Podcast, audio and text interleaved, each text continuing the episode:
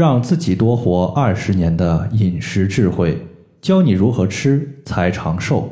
大家好，欢迎收听艾灸治病一百零八招，我是冯明宇。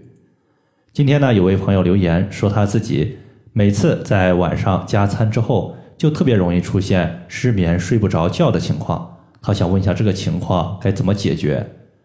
实际上呢，这位朋友的一个情况非常简单。既然你是因为加餐所导致的一个失眠问题，一方面呢，你要避免晚上加餐；另外一方面呢，你要提高个人的消化功能。具体怎么做，我们在节目下方和大家详细说。在上个星期呢，有一位朋友咨询说：“吃得越饱，死得越早。”这句话有没有道理？其实呢，我个人认为还是有一定道理的。具体的话，我们可以从两个角度来看。首先呢，在二零一四年的时候，美国的科学家呢，他做过一项长达二十五年的实验。他们呢找了七十六只恒河猴，把这些猴子呢分成两组。第一组，他们可以随意的进食，不做任何的限制；剩余的三十八只呢，他们把它吃的食物热量减少了百分之三十。最后呢，他们发现，如果是没有做任何限制的这些恒河猴，它的寿命呢，大概在二十岁就全部死完了。那么限制了它的一个热量摄入的猴子，它最高呢活到了二十五岁。所以你会发现，如果你想活得更久一些，让我们的寿命更长一些，也可以考虑呢把热量做一定的限制。但是要限制热量，我们在这里呢有一个误区要注意，在上面恒河猴的研究之中。它减少的是热量，我们可以理解为主食降低了三成，平时呢吃七分饱。这里面呢它是不包括水果、蔬菜、维生素和矿物质的，所以你可不要想着我平时不喜欢吃蔬菜，我把蔬菜的量减少七成，这个肯定是不对的。它减少的量是主食，比如说大米、小麦、面粉这些东西。第二类呢就是少吃晚餐。在我国古代唐朝的时候呢，有一个医学家叫做孙思邈，他写有一本书叫做《千金一方》，其中呢记载有这样一句话，说夜饱饭损一日之寿，说明呢吃得太饱，它对于人体的健康长寿是不利的。就比如说在节目开头今天提问的这位朋友，他加餐之后晚上会出现失眠，这说明呢他的失眠肯定和饮食消化。有分不开的关系。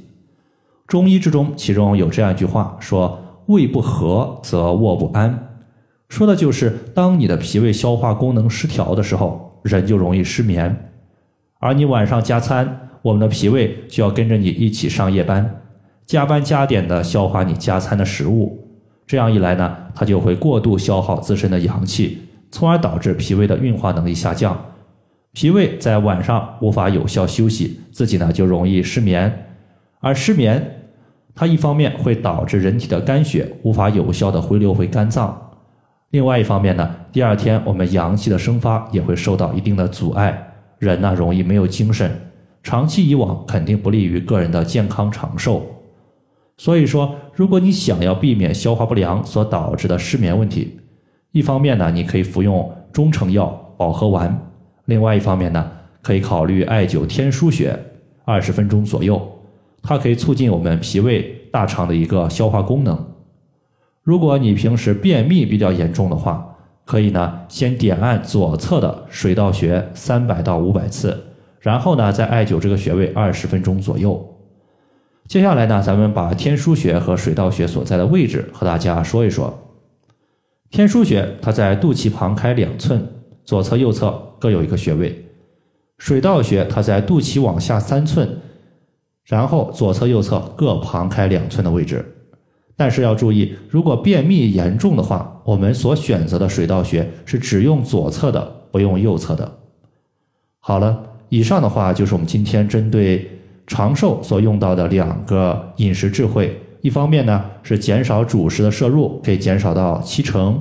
另外一方面呢，就是少吃晚餐，晚餐不要吃的过饱。好了，以上的话就是我们今天所要分享的主要内容。如果大家还有所不明白的，可以关注我的公众账号冯明宇艾灸，姓冯的冯，名字的名，下雨的雨。感谢大家的收听，我们下期节目再见。